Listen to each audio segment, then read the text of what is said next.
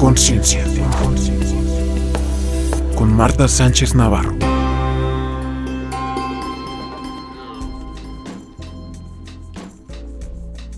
Hola amigos, qué gusto nuevamente en nuestro podcast En Conciencia, en nuestro episodio 10. ¡Wow! ¡Qué rápido se va! De nuestra segunda temporada. Eh. Oigan, y les quiero agradecer a todas las personas que pues se inscribieron en mis cursos, en Conciencia de Salud 3, en Conciencia de Salud 1. Me da mucha emoción, mucha, eh, pues mucho gusto verlos tan contentos, ver sus cambios y bueno, pues hacer lo que me encanta, compartir la información contigo. También les quiero agradecer a los que nos dan las sugerencias de los temas para el podcast y que cada vez sentimos más tuyo y mío este espacio para poder resolver dudas, para compartir información, para estar juntos. Bueno, en esta ocasión vamos a hablar de los hijos que me lo han pedido mucho, de esa primera etapa de la infancia, ¿no? De 0 a 7 años, que sabemos que es cuando queda grabada toda la información. Hijo, esto es fuerte, es muy fuerte, porque pues lo platicábamos en el podcast pasado, ¿no? Una mamá pues no porque vaya a ser mamá quiere decir que tenga la conciencia ni que esté preparada. Así como vamos a la escuela a estudiar lo que quieras, nadie en realidad ha estudiado para ser padre, nadie ha estudiado el conocimiento de sí mismo. Entonces, pues, nadie puede dar lo que no tiene. ¿Cuántas veces te has visto tú, si eres mamá, diciéndole las mismas cosas que te dijo tu mamá a tus hijos, sabiendo que no funcionan? pero al fin y al cabo repitiendo. Y sabemos que lo que no se repara, se repite. Entonces, mucho de mi trabajo es ayudar a las personas a reprogramarse.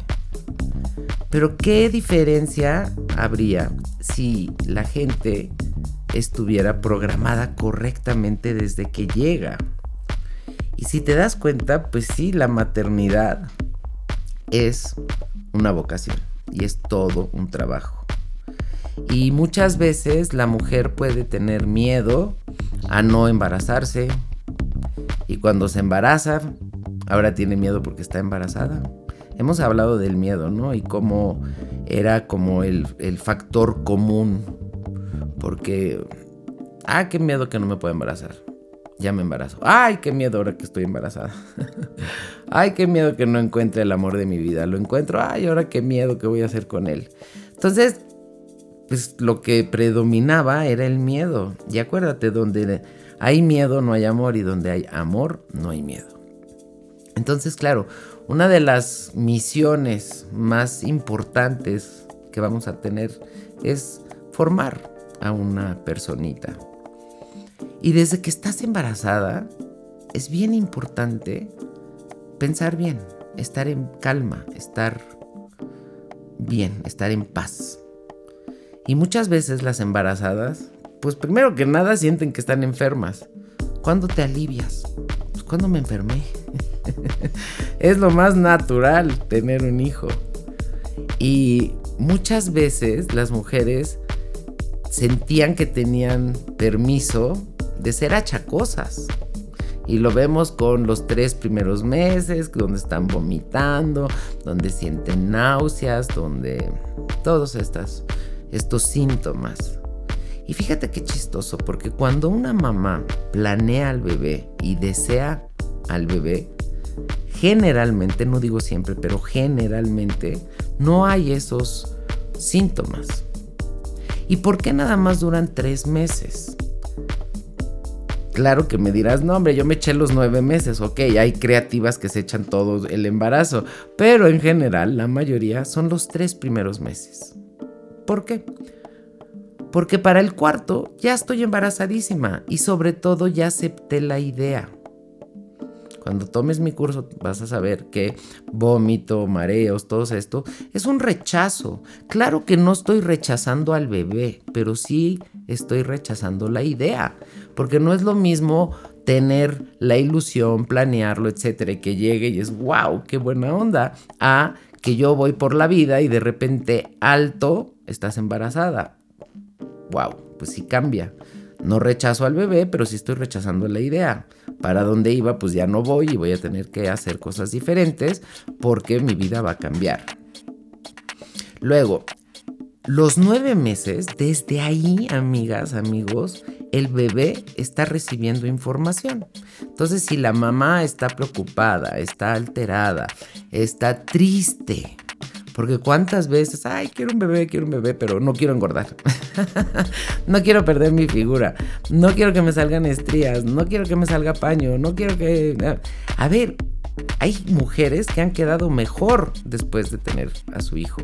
Entonces, te repito, no es una enfermedad, es un enorme regalo.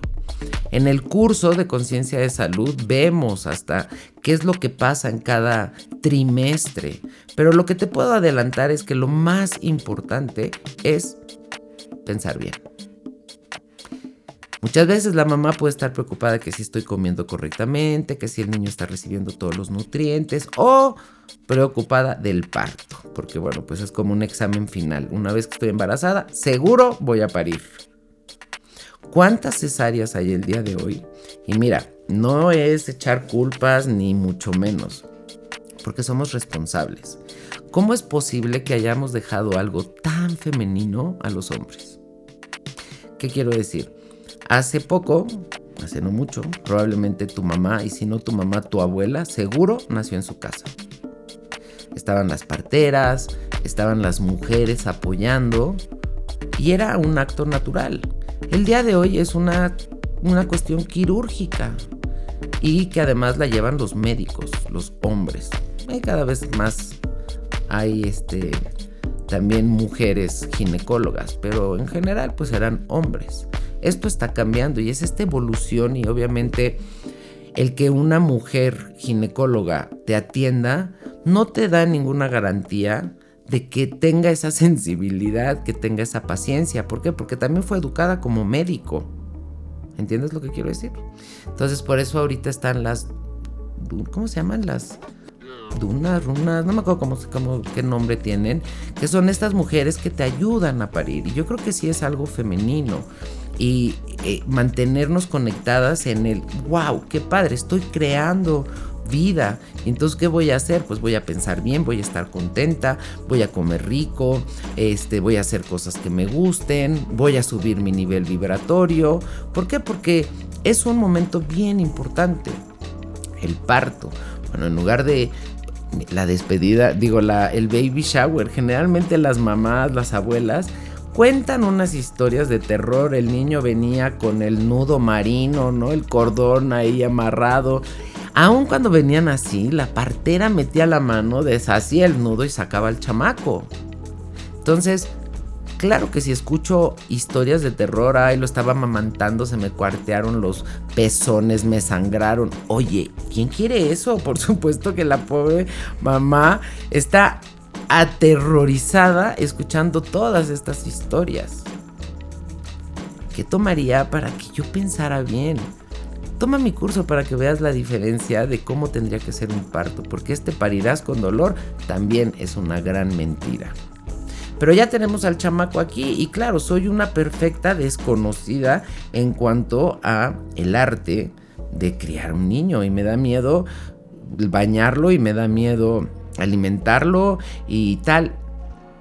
Entonces, si te das cuenta lo que le estamos dando al chamaco. Ya hablamos de que el miedo es normal, ¿por qué? Porque es algo nuevo, pero de ahí el amor surge y aprendo. Y aprendo mucho más rápido de lo que yo creía. Entonces no es una cuestión de inseguridad por el chamaco, sino es una inseguridad que carga la mamá por si lo estoy haciendo bien, si soy buena mamá, si tal. Luego, ya nace el niño. Acuérdate que desde el vientre está recibiendo información. Cuando sale, el parto para el bebé, pues sí es un cambio muy brusco y se puede comparar como cuando nosotros salimos de la fuente, o sea, de Dios, y decidimos reencarnar. pues claro que debe ser un agasajo estar en la fuente, estar en la unidad, estar en, casa y luego salir para entrar un cuerpo. Pero luego entramos a un cuerpo y volvemos a salir de ese cuerpo para entrar a esta vida. Piénsalo. Y claro, es un momento en el cual se puede parecer mucho al enamoramiento porque estoy dentro de mi mamá, súper rico, calientito, me, todas mis necesidades son cubiertas, estoy segura, estoy en casa. De repente cuando nazco, pues sí empieza todo este esta fiesta, ¿no? Desde aprender a respirar por mi propia cuenta, aprender a comer, todo esto. Y lo hacemos juntos, porque ¿qué tomaría para que en lugar de que yo pensara el parto va a ser doloroso y tal, pensar el parto va a ser fácil, lo vamos a hacer juntos, que yo hable con mi bebé, que, que me comunique. Y ya cuando está aquí, darle lo mejor de mí. ¿Cuántas mamás están amamantando y están viendo las noticias o un programa de chisme o simplemente en su mente están pensando me duele, este, estará recibiendo suficiente alimento y todo esto, mira, a mí los hijos cuando están siendo amamantados, más que eh, nutrirse de la leche, del calostro, que también se nutren de pensamientos.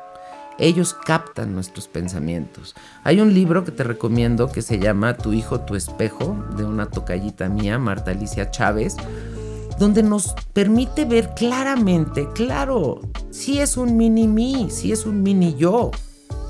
De repente ves a tu hija de dos años jugando con sus muñecas, diciéndoles cosas que tú le dijiste a ella y que suenan muy fuerte. Pero claro que cuando tú se la dijiste a ella, no sonó tan fuerte. ¿Y qué sucede? Que no hay una conciencia y tampoco una conciencia autorreflexiva que diga, ching, ¿qué dije? No, no es por ahí. Entonces, estos primeros años, que bueno, los primeros dos, si quieres, el primer año, imagínate, los primeros dos años el niño está simplemente recibiendo información. Chupa y chupa y chupa y chupa y chupa y todo es nuevo. Todas las neuronas están desconectadas y a través de las experiencias se van conectando. Entonces por eso el niño está observando, está aprendiendo, el cerebro se está desarrollando y a los dos años llegan muchas veces nos decían los terribles dos, y no es que sean terribles, sino que simplemente el niño empieza o la niña empieza a entender que es un ente aparte. Porque cuando está más chiquito y está en la cuna, bueno, hasta su manita lo espanta porque no sabe que la mano es parte de su cuerpo. Luego ya, eh, ¿no? Descubre que el pie también se lo mete a la boca, el dedo se lo empieza a chupar y se da cuenta que, wow, todo esto es mío. ¡Qué maravilla! Y vemos al niño de dos años viéndose al espejo, riéndose, queriéndose quitar la ropa. Para nosotros es como de, no, espérate, espérate, espérate, no te quites la ropa. Y que el niño no tiene vergüenza de su cuerpo, sino al contrario, le parece precioso. Y pues recuerda, no nacimos con ropa. Y la desnudez pues sería lo natural, o sea, sí nos vestimos más que por una cuestión moral, también por una cuestión climática, ¿no? Y por proteger al cuerpo. Entonces, pero el chamaco que no sabe, pues él se ve y se ve precioso. Y luego a los dos años aprende a decir no. Y toma una fuerza. Yo me acuerdo que estaba mi hija era muy simpática, porque no nada más decía no, sino decía no, no, no, no, no. Y decía, no, ya me quedó claro, mija, que no quieres, ¿no? Y entonces, muchas veces la mamá es como de, ¿por qué? No, está rebelde. No, no está rebelde, mi amor. No está rebelde. Está aprendiendo a decir no. ¿Y cuántas veces tú como adulta, aún el día de hoy, no has aprendido a decir no, a poner límites? Hay lo que se conoce como las cinco huellas de la infancia. Y miren, aquí no es para dar culpas. Porque aunque haya sido la mamá perfecta y todo, ¿qué crees? El chamaco algo va a captar. Estas huellas de la infancia quedan grabadas y también son las que nos ayudan, por así decirlo, a no morir en el intento, pero quedan grabadas. Entonces, tarde o temprano vamos a tener que ir y por eso es tan importante el trabajo del rescate de mi niño interno. Entonces, escuchas, te estoy hablando como de dos cosas. Lo que es formar a un niño y también lo que es rescatar a tu niña, a tu niño interno. Y cuando tú haces eso, tu conexión con tus hijos es mucho más fácil y mucho más sana. Una de las huellas es la huella de abandono. Y yo creo que esta queda marcada, te digo, desde que salimos del vientre de nuestra madre. Y luego vamos buscando al amor de nuestra vida, al príncipe azul, a nuestra pareja eh, alma gemela, para volver a sentir esa, esa unión, esa comunión más bien. Y podemos tener una relación sexual y sí está dentro de mi cuerpo, pero luego se vuelve a separar y volvemos a sentir como esta, esta separación que nos recuerda de cuando salimos del vientre de nuestra madre. Entonces por eso creo yo que seguimos buscando como esa comunión otra vez y obviamente no se va a dar con tu pareja, sino se va a dar con tu niña, con tu niño. Tú ahora eres la mamá de tu niña y tú le puedes dar todo lo que tu niña quería. Entonces esta huella se puede dar así, por el simple hecho de nacer, o porque tú estabas eh, haciendo el arroz, ibas a, contestar el teléfono y tu niño está en un corralito en la cocina, levanta los brazos para que lo cargues, tú no lo viste, vas al teléfono a contestar y esa acción ya hizo que el niño grabara la huella de abandono. Otra la de rechazo. Imagínate, si yo no me amo, ¿qué es lo que le voy a dar? Y esa sensación de de ese rechazo no es otra vez, no es a él, sino es a que no lo haga bien, a que me siento este, incapaz, humillación, ¿no? Cuando, ¿por qué no eres así? O me estás oyendo inútil. La injusticia, la traición. Si escuchas son palabras bien fuertes. Pero al fin y al cabo, a eso venimos. Y como te decía, podemos vivir 80, 90 años y se trata de regresar a los siete primeros años. Entonces, mamita, tú que me estás escuchando y que tienes un niño chiquito, porque claro, o sea, mi bebé y tiene 32, pues no, ya estuvo, ¿no? Pero estamos hablando de los siete primeros años. Yo lo primero que te invito a hacer y a poner atención es a quitar el no de tu vocabulario. Porque era, o sea, y hablar en negativo, era, no toques ahí, no grites, pero más gritándole, no le pegues a tu hermano, ¡pum! Y le daba yo un zape. Entonces, el niño es niño, pero no es idiota. Dice, ok, yo sí, tú no, ¿o qué? Si yo lo que quiero es que el niño no grite, le, voy a le puedo decir, habla tranquilo. Si lo que no quiero es que corra, le puedo decir eso, camina despacio. Ahora, yo sé, porque yo también soy mamá, que cuando tienes dos o tres y los tienes que llevar a la clase y no salen o los tienes que llevar a la escuela y no se levantan, no es tan fácil para una mente programada en negativo decirlo en positivo. Pero ¿qué crees? Esa es la chamba de ser mamá. Es aprender a hablar correctamente, a pedir lo que sí quieres, no lo que no quieres que él haga. Y claro que lo primero que salía de nuestra boca era el no, no, no, no. Y eso lo vamos a cambiar por un sí. Te voy a dar otro tip. Este es de programación neurolingüística. Tú le puedes hablar a tu hijo cuando está dormido. O sea, en esos terribles dos que además como el niño ya empezó a caminar, porque es diferente que esté como Humpty Dumpty, ¿no? Como el huevito este y se cae de un lado y se cae del otro. Pero qué tal la maravilla cuando ya se voltea y cuando empieza a gatear y cuando empieza a caminar.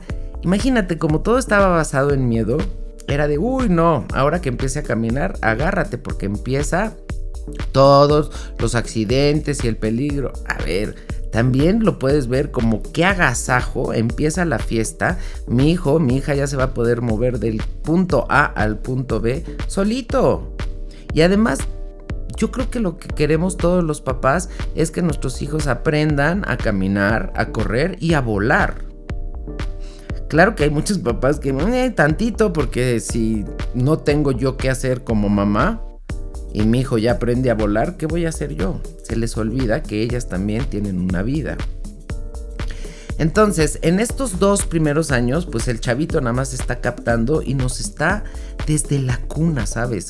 Llora y sabe que con eso va a aparecer la cara de mamá y lo va a cargar. Entonces, Después de a los 3, de 3 a 5 años, pues ya empiezan a caminar, ya van a la escuela y otra vez puede surgir el pensamiento equivocado de, uy, no, cuando entran a la escuela, a la guardería, se enferman. A ver, todo lo contrario. Cuando entran a la guardería, a la escuela, es cuando crean defensas. Por eso a los niños se les llaman mocosos. ¿Por qué? Pues porque tienen mocos, porque están aprendiendo, porque encuentran algo en el piso, se lo meten a la boca, porque comparten lunch, porque antes de esta experiencia y la paranoia que nos han regalado, pues sí, o sea, yo me acuerdo una vez que Cassandra creo que era, era muy chiquita, que le quitó el hueso a mi perro, se lo metió a la boca y mi hermana Mónica simplemente se lo sacó, lo limpió en el pantalón y se lo regresó al perro y le dijo a su hija, pues, estás creando defensas, ¿no? Y sí, efectivamente, si nosotros somos muy antisépticos y velo, las mamás que están muy preocupadas y que todo limpian, sus hijos se enfermaban de todo. Y las mamás que son como más relajadas, pues sus hijos no se enferman tanto. A mí me decían cuando mis hijos eran pequeños, ¿cómo le haces con los cursos? ¿Cómo le haces cuando tus hijos se enferman? Y yo decía, cuando mis hijos, ¿qué? Sea, yo los llevaba una vez al año al pediatra porque los tenía que llevar. Los pesaban, los medían, los vacunaban de lo que les tocaba y me decían, ¿por qué no me los trajo en el año? Se los tenía que traer. No, bueno, no tuvieron mocos, pues poquitos, todos pues tantita. O sea, ¿ya me entiendes? Y hay gente que, bueno, quisiera tener al pediatra ahí pegado con ellos y que le dan una lata horrible cuando son tus pensamientos los que están causando a tu hijo. Cuando yo digo esto en el curso, a las mamás se les paran los pelos de punta y dicen, no, pues es lo último que me faltaba, soy la, soy la que lava, soy la que plancha, soy la que lleva al niño a la escuela y ahora también soy quien lo enferma. Pues mira, puesto en negativo, sí. Pero ¿qué tal puesto en positivo? Eres la que lava, la que plancha, la que llevas al niño a la escuela y además la que crea la salud de tu hijo porque recordemos, mi hijo, mi espejo. Y hay cosas que a lo mejor yo no noto en mí, no las hago evidentes y de repente, ¡pum!, ¿no? Se proyectan en mi hijo y entonces la vida me para y lo tengo que ver. Y sabemos, nadie puede sudar calenturas ajenas. ¿Y cuántas veces podemos decir, ay no, ¿por qué le pasa a él que me pasara a mí? No, pues si te está pasando a ti. Nada más que el hijo es el reflejo.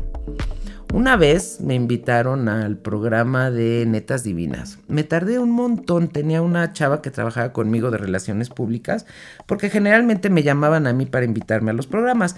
Este programa en particular pedimos, pedimos que nos invitaran. Y entonces en un momento eh, una de las locutoras me dice, de las, que de las personas que están ahí, me dice, oye, bueno, pero tú dices que el cáncer y qué son los pensamientos de la mamá y tal. Claro que en un programa de tele no se puede pasar esa información porque no sabes quién te está viendo. O sea, hay mucha, mucha eh, desinformación, diría yo. Y también sé, o sea, si yo estoy en el hospital con mi hijo y aparece esta mujer diciéndome que es mi culpa, pues sí se me van a parar los pelos de punta. Pero yo no digo que es tu culpa, yo digo que es tu responsabilidad. Y de ese programa Hubieron mamás que me hablaron y me dijeron, mira, me cayó como balde de agua. Pero si tú dices que soy yo, va, quiero ir a tu curso para que mi hijo tenga una salud perfecta. ¿Y qué crees? Vinieron al curso y la salud de sus hijos mejoró. Entonces tenemos esta, esta oportunidad, amigas, tan importante. Y digo amigas porque ustedes amigos nos ayudan en la formación, pero más de 7 a 14. Y a lo mejor tú digas, no, pero es que yo tengo una hija y es la niña de papá. Pues sí, pero cuando la niña tiene calentura, ¿con quién va? Con mamá. Ahí estás. ¿Ok? Mamá es mamá. Y los siete primeros años eres tú, reina, la que está poniendo toda la información. Aquí te voy a decir algo. No hay una sobredosis de amor. No vas a echar a perder a tus hijos por darles demasiado amor. Sí vas a echar a perder a tus hijos por no dejarlos ser, por no dejarlos hacer. Yo me acuerdo que alguien me decía, un chavo me decía, es que yo lo que quiero es cometer, tener mis propias consecuencias. wow. Estoy hablando de un adolescente como 15 años. Y muchas veces, y más cuando están chiquitos, estamos hablando de los siete primeros años, mamá está ahí, ¿no? Y como si el niño no pudiera, en lugar de alentarlo, de, órale, ve y pregunta, ve y claro que puedes, este, yo estoy aquí. Ojo, ¿eh? Hay niños que son súper extrovertidos y que ya lo traen. Pero hay niños que no y en su mayoría hay que motivarlos. Entonces, claro, si yo estoy prendida al teléfono, si yo estoy con la serie, si yo estoy en el trabajo y cuando llego es como de, ay, no, por favor que no me den lata. Ojo, de verdad no dura tanto tiempo. Yo soy la primera que digo que los hijos se deberían de quedar máximo 25 años, no más. Y miren que me estoy viendo bien barca, porque en Estados Unidos, en Europa, en otros países más evolucionados, los chavos se van de casa a los 16, 18 máximo. Claro, nosotros como latinos vemos, ay no, mi hijo de 18 es un bebé. Y de 32 también, ya quedamos. Entonces, de 0 a 7 años, sí, sí es un, no es un bebé, bueno, sí es un bebé primero y luego es un, lo que se llama un toddler, ¿no? Que es cuando empiezan a caminar y luego pues es un infante hasta los 7 años. Entonces, ¿qué tomaría para que yo lo motive, para que yo lo conecte con la naturaleza? Una vez estaba yo en Cuernavaca, creo que era. Me estaba soleando. Y volteo y había una señora con una frazada y tenía al bebé. Y entonces el bebé gateaba y se salía, ¿sabes? De la frazada para tocar el pasto. Y la mamá lo regresaba y el, el niño volvía otra vez.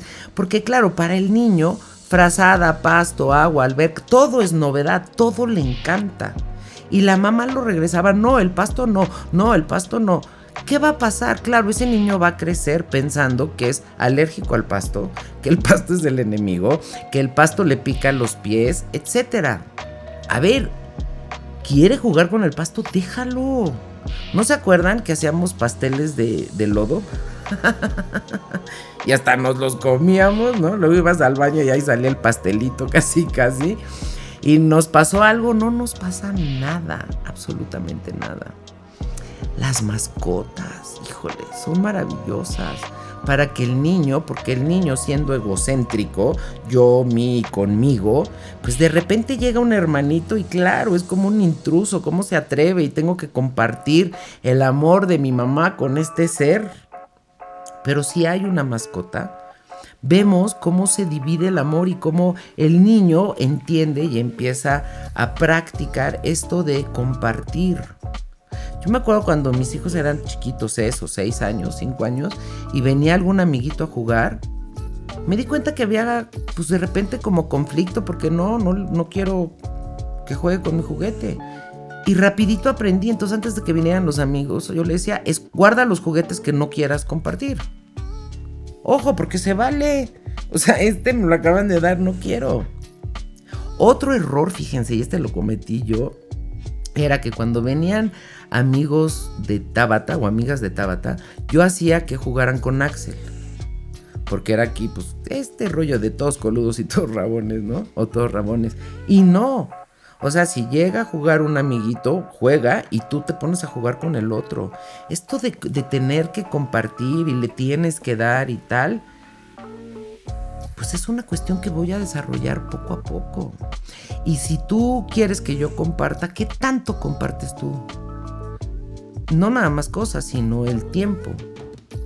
Entonces, ¿cuál es la sanación? Abrazar más a nuestros hijos te digo, no hay una sobredosis de amor. La octava más importante es la de impresiones. Y yo me he encontrado con mucha gente que me dice, me, me cuenta, es que mi mamá no me abrazaba, mi mamá era súper fría, es que nosotros en nuestra familia no nos tocamos. Y hay gente que la tocas y dice, no, espérate, no me gusta que me toquen. Oye, si tú, si el cuerpo hablara, ¿qué te diría? Está loca, no la escuches, tú tócame, sóbame, llévame a la playa, ponme aceite. A ver, el órgano más grande del cuerpo es la piel y lo vemos, cómo acaricias a un niño y cómo sonríe. ¿Y qué pasa? Que los dos primeros años es, ay mamita, precioso, muñeca, tal. Luego empieza a caminar y ya siéntate, cállate, ¿dónde te pago? Empieza a hablar y es como ah, ojo, lo puedo padecer o lo puedo disfrutar. Y yo creo que si tú te conectas con tu niña, con tu niño, le bajas tres rayitas, porque claro, si yo soy el adulto y tú eres el chiquito, yo soy el grande y tú eres el chiquito, pues sí, es verdad, sí soy la grande y tú eres el chiquito. Pero si yo conecto nuevamente como mamá con mi niña interna y recuerdo, me voy a poder comunicar contigo y tener un vínculo mucho más amoroso. Porque sé que se siente. Mira, sobre todo con los adolescentes, también a lo mejor no me acuerdo tan fácilmente de cuando tenía 5 o, 3 años, pero sí me acuerdo cuando tenía 13 y 15 y cuando no me dejaron ir a la fiesta o cuando me criticaron por quién sabe qué, en casa me refiero, eso lo tengo más fresco a lo que es la infancia. Yo me he topado con mucha gente que me dice, es que no me acuerdo, lo tengo completamente borrado. Entonces, pues si tú eres mamá, te recuerdo, no hay una sobredosis, apapáchala, apapáchalo mucho, muéstrale que no pasa nada, que si se equivoca es parte del plan y que va a aprender. Así como está gateando va a aprender a caminar, de la misma forma que va a aprender a escribir, que va a aprender a leer, que va a aprender... O sea, ¿cuántas veces el simple hecho de comer ya era una batalla campal? Te voy a contar algo muy íntimo. Si estuviera Doña Fela me hubiera regañado. Cuando yo tenía 5 años, antes de que me operaran, yo era muy flaquita. Luego les voy a subir una foto. Muy, muy flaquita. No comía, no tenía hambre. Y entonces mi mamá me hacía comer a fuerza, a fuerza. Y había una muchacha que me asustaba la canija porque nos íbamos todos los fines de semana a Cuernavaca y cuando había sopilotes me decía la canija que venían por mí. Entonces realmente, pues ahora como mucho. no me vayan a llevar los sopilotes. El día de hoy hay niños, por ejemplo, que no quieren comer carne. Y las mamás, no, es que se va a, a descompensar. A ver, hay una inteligencia interna que si el niño quiere verduras, que si el niño quiere frutas, dáselo. Hay otros niños que no quieren frutas y verduras. Y las mamás, no, es que si no, no vas a crecer. Yo te puedo enseñar chavos de 18 años que nunca han comido nada ni verde, ni rojo, ni naranja y miden un 80 y tienen un cuello de este tamaño. Entonces todo eso son mentiras, son miedos que nosotros tenemos y que se los pasamos a los chavos. Entonces, ¿qué tomaría para que yo fuera mejor persona, para que lo que salga de mí y comparta con mis hijos sea de mayor calidad? Sabemos también este rollo de que lo que le debemos de dar es calidad de tiempo. Mamás que dicen, pero ¿cómo si yo estuve ahí todo el tiempo? Pues a lo mejor ese fue el problema. El que hayas estado ahí todo el tiempo de policía, de inspector, de y que no les hayas dado el espacio.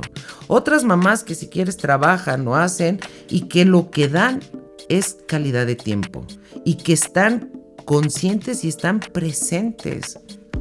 Yo lo veo con mis hijos y mira, cuando estaban chavitos, si quieres en la primera infancia no tanto, pero en la adolescencia, como muchas mamás se desentendieron, como muchas mamás estaban como divorciadas y estaban buscando a la nueva pareja y pues ya casi casi compitiendo con sus hijos adolescentes porque se sentían otra vez yeye.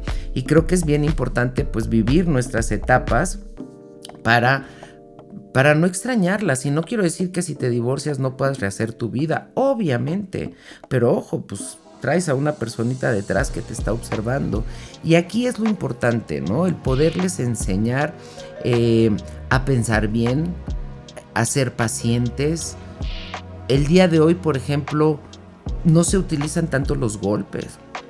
A mí sí me pegaron, oye. Doña Fela luego andaba bien rabiosa y muchas veces yo sentía, ay, sí hice algo, pero no era para tanto. O sea, ¿cuántas veces la ira, el enojo, la frustración que podemos traer la dejamos caer sobre ellos?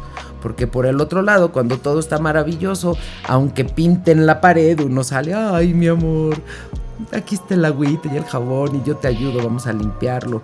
Pero cuando yo estoy mal, se está sirviendo leche y tira tantita y ya lo estoy agarrando a zapes y ya lo estoy regañando. Entonces, ¿qué tanto tiene que ver conmigo o qué tanto tiene que ver con él? Muchas mamás, esto también es bien interesante, señoras. ¿Cuántas veces hacen a un lado al papá? Yo, yo puedo, yo hago, yo torno, y no dejan que tengan una relación. El día de hoy cada vez más estoy viendo más involucrados a los hombres. Y eso me encanta, porque sí necesitamos ese equilibrio. Sí, claro que un hombre no puede gestar, un hombre no puede amamantar, pero de ahí en fuera puedes hacer absolutamente todo. Entonces, pues lo que te digo, ayudar a nuestros hijos a ver que la vida es una aventura digna de vivirse y que están seguros, que nosotros estamos allá detrás Sabemos en el mundo espiritual que los hijos escogen a los padres. Entonces, agradecerles que nos escogieron. Y lo que te quería decir del PNL, la programación neurolingüística nos dice que mientras nuestros hijos están dormidos, también nuestra pareja, pero hazlo con tus hijos, les podemos hablar. Ahora, no es para que los manipulemos, ¿sí? Mañana al marido, ¿no? Me vas a comprar la bolsa que quiero. No, no, no es para eso. Pero a mi hijo sí le puedo decir, tú eres la salud perfecta y permanente y la manifiestas fácilmente. Tú eres una persona muy amada y eh, valorada todo lo que haces lo haces bien y fluye. O sea, lo que sea, porque no sé, es que mi niño es medio introvertido. Ah, pues este, poco a poco va saliendo tu personalidad, la cual es dinámica y, alegre. No quiere decir que se va a volver el cascabel, porque ojo, eh, cada quien trae su propia eh, esencia. Y claro que un, olivo no va a ser un agüehuete, pero sí se va a atenuar. Entonces sí le puedo decir, te agradezco haberme escogido como mamá. Es un honor para mí ser tu mamá. Y te amo y te acepto tal y como eres. Te respeto. Y te voy a ayudar a lograr todo lo que quieras y que esté en mis manos. O sea, poderles decir aquello que, queremos. ¿Cuántas mamás se sienten como dueñas de sus hijos? No es nada más no comas eso, sino no hables con esta persona, no te lleves con ese niño. Mira, a mí me ha tocado en las escuelas donde mis hijos han estado, pero también en terapia o amigas mías, que se meten con todo. Y entonces ya no nada más se meten con sus hijos, sino también con los amiguitos una amiga, bueno, una conocida, imagínate, llegó a la escuela con la directora a gritarle y la directora sí le dijo, pues para que vea lo que siente mi hija, porque la mamá, la, maestra le grita a mi hija. A ver, entonces, ojo por ojo y diente por diente, o qué onda. Y anteriormente íbamos a la escuela, ¿no? Llamaban a tus papás y tus papás te ponían una regañiza y le creían a la maestra. El día de hoy muchas veces es, no, la maestra está equivocada, mi angelito está bien. Tiene que haber un equilibrio. O sea, no nos podemos hacer tontos. Y te voy a decir otra cosa que también me, me entristece mucho, es que todas estas nuevas enfermedades, déficit de atención, hiperactivos, etcétera, eso es un niño. Yo me acuerdo de chiquita que me decían, parece que traes chinches en los calzones. Pues sí, porque no me quedaba quieta. Soy una mujer muy dinámica y era una niña muy inquieta. Y yo todo quería saber, todo lo quería descubrir, todo quería estar. Y era como, no, estás mal. O sea, ¿por qué no mejor me explicaban? Y tuve que aprender, bueno, soy la menor de seis hermanos, entonces el conocimiento caía como cascada conmigo, también ya agarré más cansados a mis papás. ¿Y qué nos decían las abuelas? Eso, parece que traes chinches en los calzones. O este déficit de atención era como de, hey, pon atención, chamaco, ¿qué andas en la luna o qué? Pero no nos medicaban. Y claro, la industria farmacéutica es un negociazo. Y antes de la pandemia, antes de las vacunas, antes de las pruebas, antes de... ¿Qué vendían? Pues eso. Y se han inventado todo esto. No estoy diciendo, ojo, eh, que no haya niños que tengan eso, déficit de atención o, o que sean autistas o tal. Pero creo que hay muchos más mal diagnosticados y que las escuelas son las primeras que te mandan a tu hijo a terapia, a hacer unos exámenes en las escuelas, en la primera, pues en, esta edad, en la primera infancia, mis amigas que sí mandaban a sus hijos a exámenes y demás, se burlaban y me decían, a ti no, porque eres psicóloga. O sea, como que decían, no, contigo no se pueden meter porque tú sí sabes. Pues claro. Y yo creo que aunque me hubieran mandado, hágale un encefalograma a ver qué te pasa. Mi hijo está perfecto.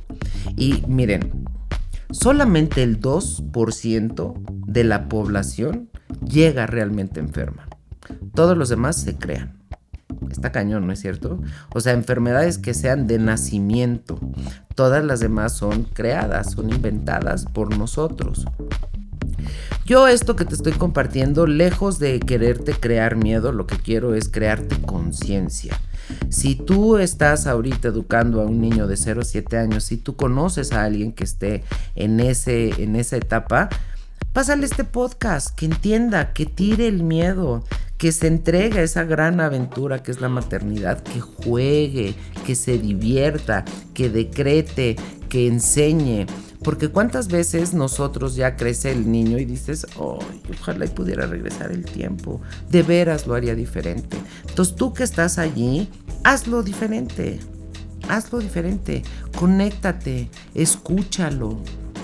Porque queremos enseñarles y enseñarles y enseñarles, pero no los oímos. Y cuando tienen cinco años ya empiezan a hablar. Cuando tienen seis años, imagínate, ya entraron a la primaria. Y la primaria pues es la selva desde que entraron a la escuela, ¿no? Al, preescolar, pues es la selva, porque tengo que defender mi mochila, mi suéter, mi lunch, este, aprender a controlar, es, etcétera.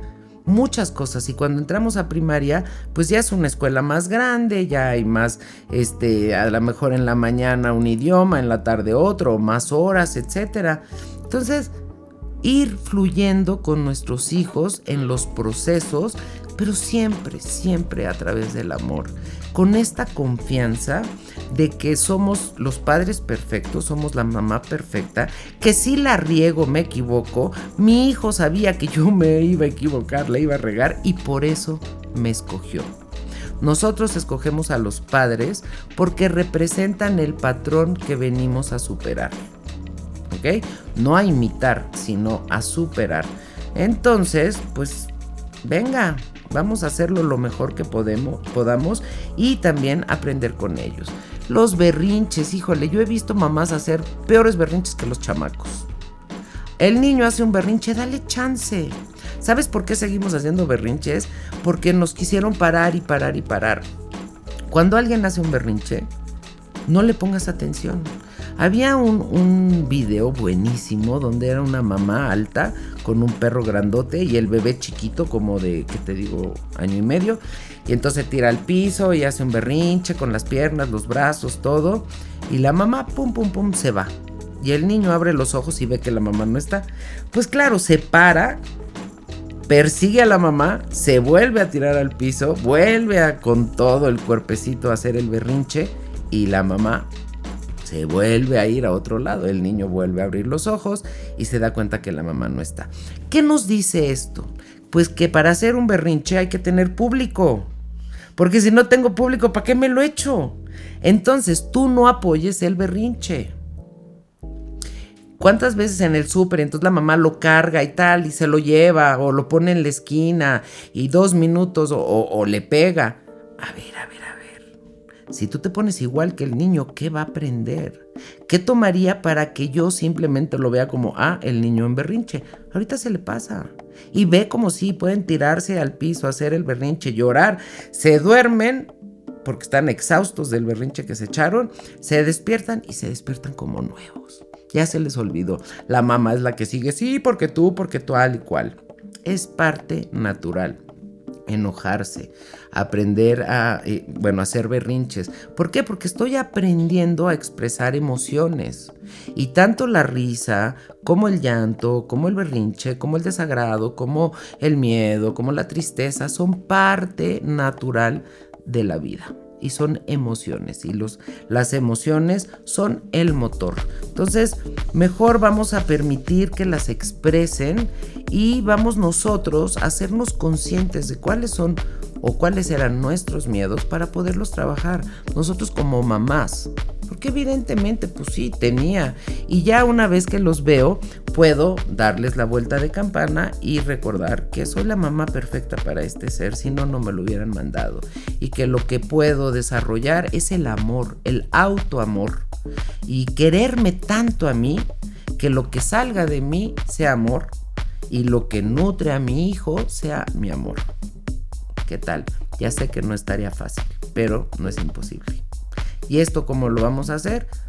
Mamá, haz cosas que te gusten. Acuérdate que la maternidad es una de las vocaciones, es temporal, no es permanente, claro que vas a ser su mamá siempre, pero después de unos años se va a ir. Y es lo mejor que nos puede pasar. Entonces, si tú tienes uno chiquito, un niño chiquito, aprovecha, toma esta información y hazlo bien, hazlo bien para que este niño salga con más herramientas. ¿Y cuál es el hacerlo bien? Hazlo a través del amor. ¿Te acuerdas que cuando éramos chiquitos igual mamá nos pegaba y nos decía, ay, me duele más a mí que a ti? y uno dice, a ver, pues pégate tú. O que nos decían, lo hago por tu bien. No, no, no, no, no, no es por ahí. Si quieres hacer bien, desarrolla tu amor, desarrolla tu autoestima, tu seguridad, porque eso es lo que tu hijo va a mamar literalmente de ti.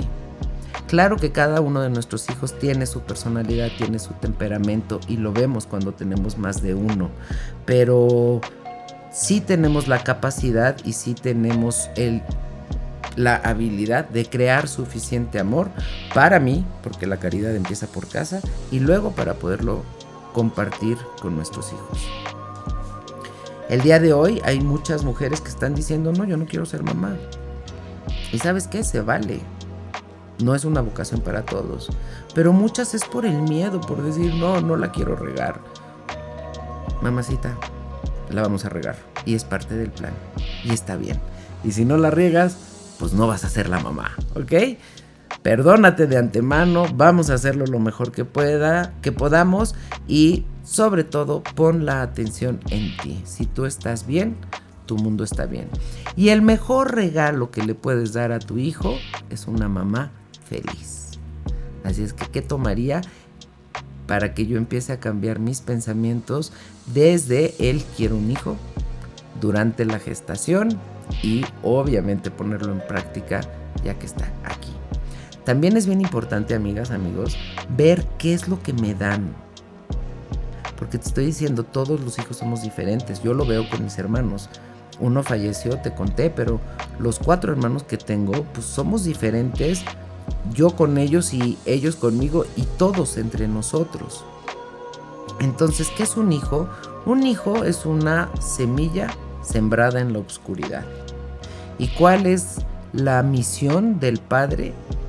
Crear las condiciones propicias para el mejor desarrollo de lo que ya es. ¿Qué quiero decir? Que si me regalaron un manzano, va a ser manzano. Y a lo mejor yo quería un agüehuete. Y le quito las manzanas y se las pongo, ¿no? Y quiero que sea un agüehuete, agüehuete. No va a ser. Si es un manzano, es un manzano. Si es un limonero, es un limonero. ¿Y cuál es mi misión como mamá? Crear las condiciones propicias para el mejor desarrollo de lo que ya es. Escucha nada más, qué maravilla. Entonces, su preferencia sexual, sus gustos, su personalidad, su temperamento, em, sus hobbies, sus todo, ya, ya es. Y yo voy a apoyarlo. ¿Y qué tomaría para que yo mentalmente le haga saber y con mi actitud, hey, yo estoy aquí. Yo te voy a apoyar y sea lo que sea que tú quieras, estoy detrás de ti. Y no este rollo de, no, no, no, no, aquí todos somos abogados. Y el otro quiere ser cantante. Cantante, estás loco, te vas a morir de hambre. No, ya está aquí el despacho y tú vas a ser abogado también. ¿Cómo? Acuérdate, el amor es respeto. Y un hijo es un gran regalo. Y me gustaría terminar este podcast leyéndote un poema de Gibran Jalil Gibran que lo expresa súper bien.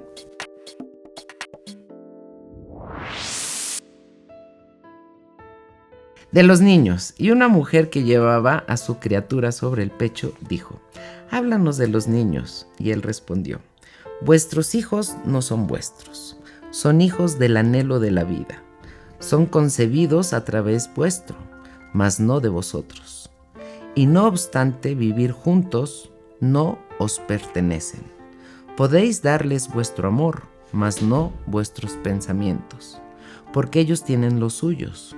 Podéis albergar sus cuerpos, mas no sus almas, porque éstas moran en la casa del mañana, que no podéis visitar ni aun en sueños. Podéis esforzaros por ser como ellos, mas no intentéis hacerlos como vosotros, porque la vida no retrocede ni se detiene con el ayer sois el arco del cual vuestros hijos son disparados cual saetas vivientes.